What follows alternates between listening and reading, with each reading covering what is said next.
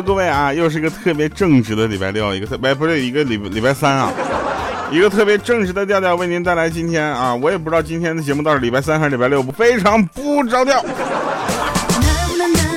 首先呢，我们在这里非常感谢大家能够继续这个听我们的节目，并且把我们的节目分享出去。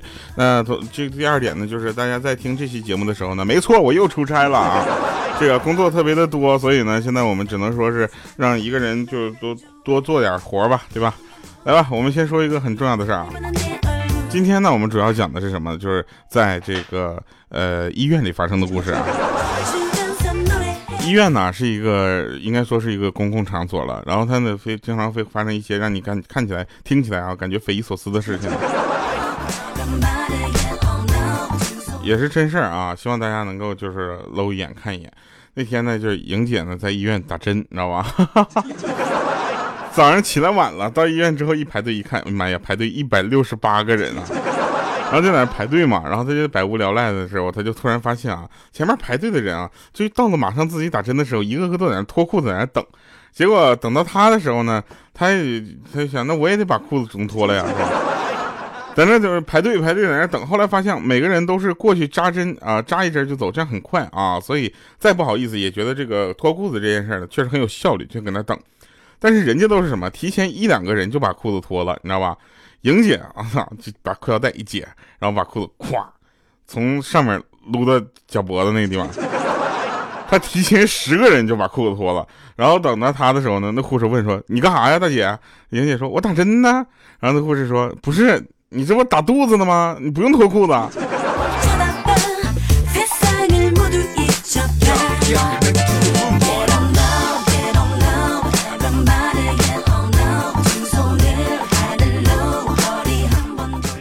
这么跟大家说吧，绝了！莹姐，你不冷吗？莹姐，总结了几个道理啊，就是一，因为视金钱如粪土啊，所以呢，鲜花总是插在牛粪上啊。第二个呢，就是男人希望锁住女人的钱包的拉链啊，女人希望锁住男人裤子上的拉链然后三呢，女人的肚子都是男人搞大的，哈哈，男人的肚子呢还是男人搞大的。前者是大家都知道了，后者是因为酒精。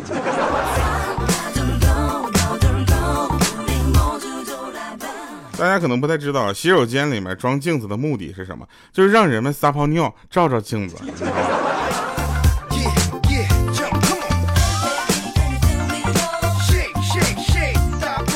前两天呢，我就看了一下这个，就是《少年包青天》啊，大家《少年包青天》一共能记住两件事吧？第一件事就是，呃，这个公孙策，对不对？是谁扮演的，对吧？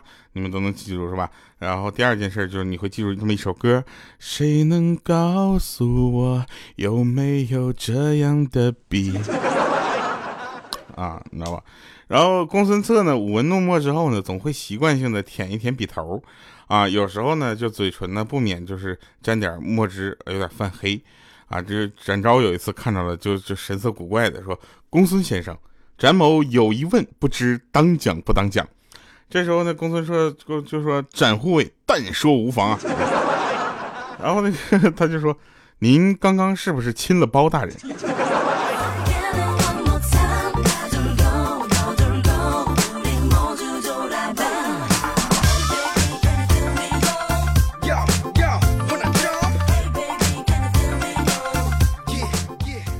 说莹姐啊，天天就被你这么欺负，那菜刀都快磨成锥子了。在这里我就要跟大家说一下，你搞清楚了，莹姐磨那菜刀是为了砍我吗？她磨成锥子那是剔牙用的，是吧，钢蛋？来啊，继续说说那天呢，有一个小朋友啊。他妈妈的朋友呢怀孕了，肚子大大的，然后小朋友就觉得很奇怪，就问阿姨：“你肚子里是啥呀？”这时候他阿姨就想逗逗他，就说是小怪兽啊。那说完之后，小朋友就抡了抡拳，然后手在身前做了一个叉的形状，然后一肚子啪打到他肚子上了，然后还淡定的问他说：“阿姨，他死了吗？”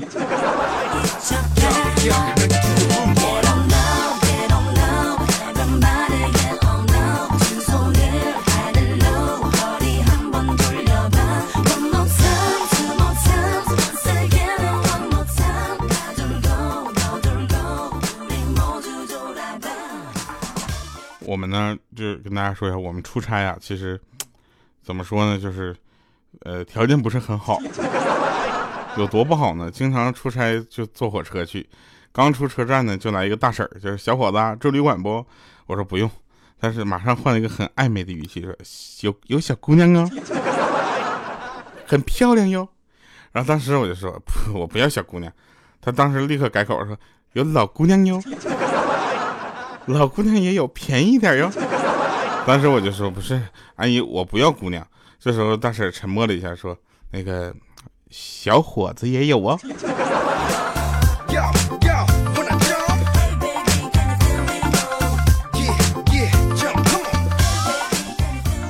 我是不是说跑题了？我跟你们说说今天说这个医院的事儿哈。我再再跟你们说一个事儿啊。那天呃钢蛋儿啊。钢蛋儿呢，他就是头一回上那个，呃，就是，就是城市啊，大城市去看牙，你知道吧？然后呢，他一听医生说要打麻醉啊，心里马上心里很着急，他就把那钱包掏出来，然后那个医生很体贴，说大爷不是那个钢蛋儿，那个别担心啊，先不用着急付钱，等会儿看完诊再付钱就可以了。这时候呢，那个钢蛋就说。啊，那个什么，没事儿，就是打麻药之前呢，我只想确定一下我的包钱包里还剩多少钱。我醒了之后，我就希望我还能剩这样的钱。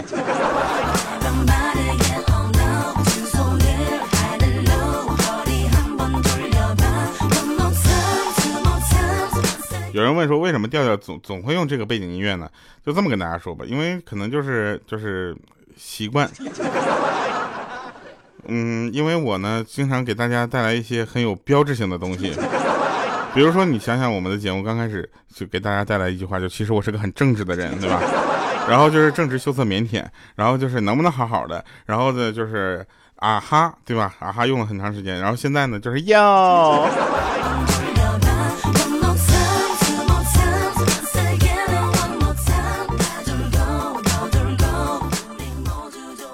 那天啊，那天这个，呃，有一个朋友在电视上看相亲节目，看到胸大的女生呢，就忍不住对他老婆说：“看那女的胸那么大，哪有那么大的呀？真是。”结果他老婆马上过来摸了摸他的头，就说：“在外面啊，千万别跟人这么说话，显得你还没有见过世面，而且还会暴露一些我的情况。”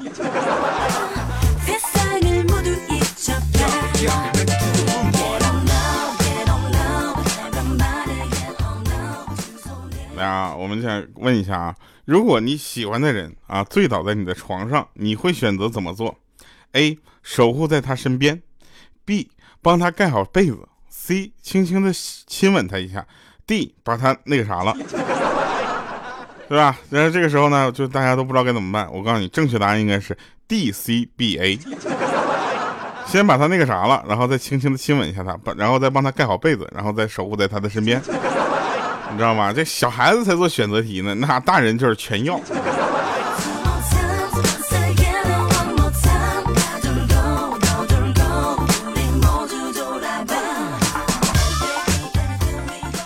有一天啊，有一天钢蛋跟我说说，那个我家那边就是有很多天然温泉，都开发成一个一个包间了。嗯，怎么样？带你去玩啊？带你泡温泉去？我说咋的呀？就是龙，你家那边有个叫龙泉山庄，你家住象牙山呐？然后他就说，你就跟我来吧，啊，我就带你去泡温泉去。然后就我走在前面，然后我就问那个老板，我说老板，温泉泡一会儿多少钱？他说三百八。这时候钢蛋跑过来了，说怎么那么贵呢？老板愣一下，哦，你带人了？带人自己的话，你八八十。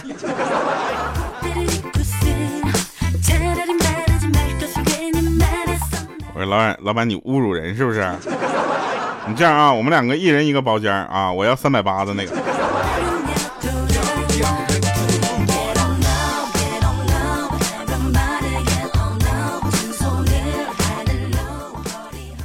想当初啊，想当初莹姐呢，也是在上初中那会儿呢，是一个好学生。你知道吧？然后他他第一次来例假的时候，因为事先不懂啊，也没有准备，结果呢就沾了一凳子的血，你知道吧？然后 幸好那凳子是深红色的。下课之后呢，趁大家都出去活动活动，莹姐呢就偷偷的跟后排那个朋这个同学呢就换了一下凳子。三年之后啊，她和这个班里那个男生呢，就是后面那个男生呢，一同考上了某个重点高中。注册报道的时候呢，男生环顾了一下新的校园，感慨说：“哎呀妈呀，我可终于熬出来了！你看咱们初中的学校环境得多差，咱就不说别的啊，说那凳子都破成啥样了，还总掉漆。”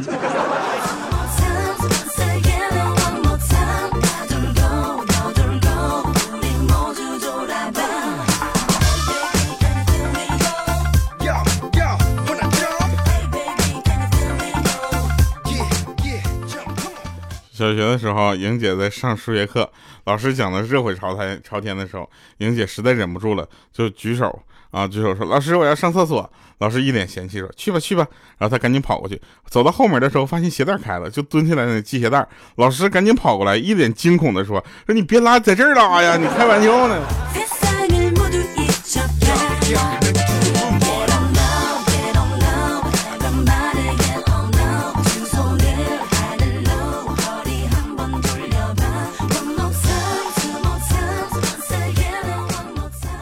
我上上班之前吧，有的时候有会有实习的机会。有一年暑期，我就去学习，呃，实习嘛，去学习去了。实习，我就在当地呢当那个客服接线员，你知道吧？因为我的声音还是很有特点的，而且比较有优势。然后有一个脾气不好的客户打电打电话就过来说：“你们这脑子里装的是什么呀？都是屎吗？”这时候我认真的回答了他，我想的是。不是啊，先生。首先，我们必须承认您说的都对啊，但是我们脑子里装的是客户啊。后来我就被投诉了。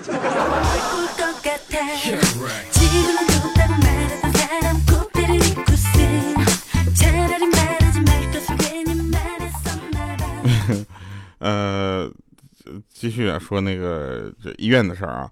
那天呢，我就就就脚崴了一下，然后我脚后跟那块儿就是特别疼。我就感觉啊，可能是不是因为我就太胖了，给压骨折了？然后我就在跟那个护士说，护就是那现在医院不是都有那个导诊台嘛，对吧？他会问你哪儿不舒服。那护士问我说你哪里不舒服？当时我很羞涩啊，我很羞涩，我就跟他说，我说脚跟那里。然后呢，这个护士就给我开了两个科，一个是骨科，一个是男性专科。不是我说的是脚跟那里，脚跟脚脚后跟疼，不是脚跟那里，我这跟你说不明白吗？我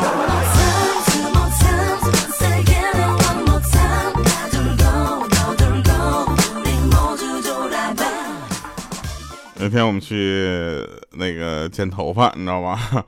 剪剪头发，然后发现那个理发师那手臂上就是有好几条疤痕。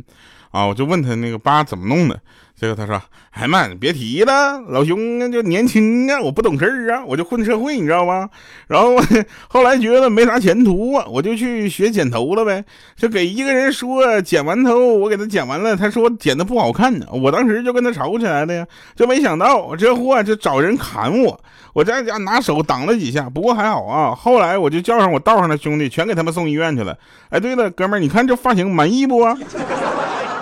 当时我看，我看我非常满意呀。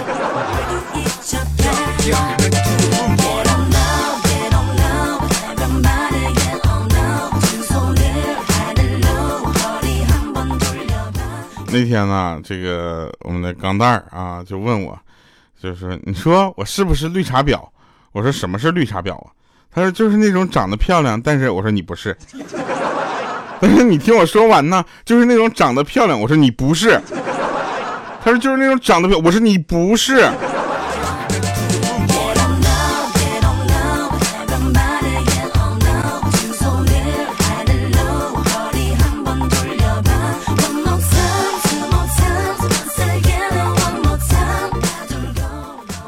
所以有一个妹子啊，领她男朋友去他们家看那个，就看他家老房子。当时她就玩性大发，在相距就是不到一米的两面墙之间，你知道吧？然后她左脚右脚各蹬一面墙，然后手脚配合，开始往夸夸往上爬，爬几下就上去了。这时候她男朋友都看呆了，然后她很得意呢，就说：“初中的时候，我们男同学都比不过我，只能站在下面看我爬，我厉害吧？”这时候她男朋友就说了：“不是，老婆，就你那个时候也是穿裙子吗？”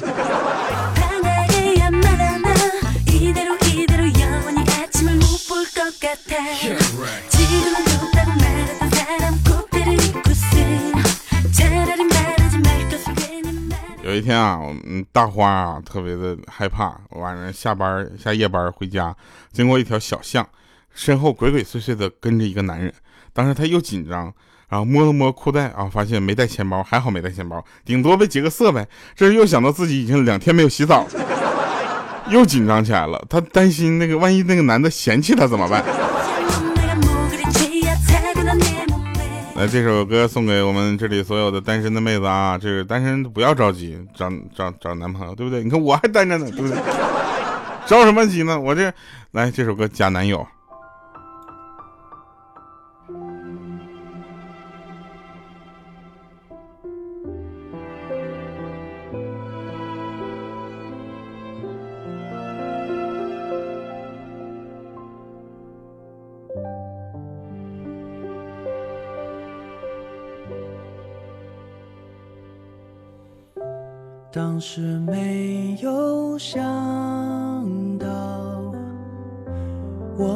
会变这么好，是谁先说你好？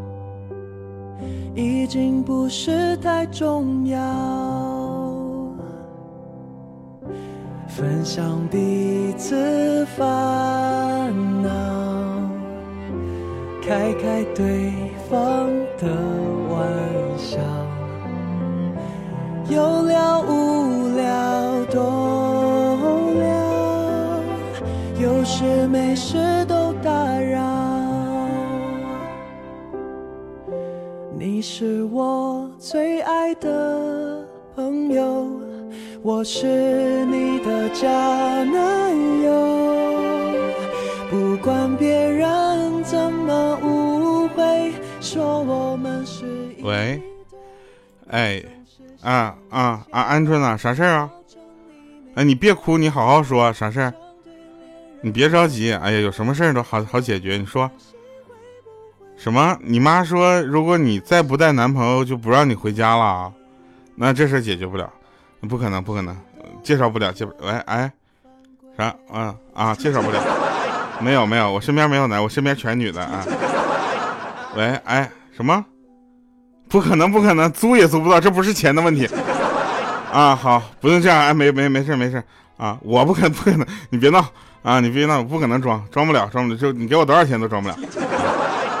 嗯嗯，你放心吧，你跟跟你妈说，就是你是没，确实是没有人，就是要不你找，哎，算了吧，你别祸害别人了，好了啊，挂了啊，拜拜啊。过度浪漫会反胃。当你叫我宝贝，就觉得你喝醉。你是我最爱的朋友，我是你的假男友。不管别人怎么误会，说我们是一对，你总是笑我欠累，造成追。像对恋人在约会，却不担心会不会难得关系完美，谁都不准。不管空气怎么暧昧。在一起多登对，保持在安全范围，我们都没吃亏。却没想过要进退伸手。爱情很美，有一却更珍贵。难得。这么完美，就不要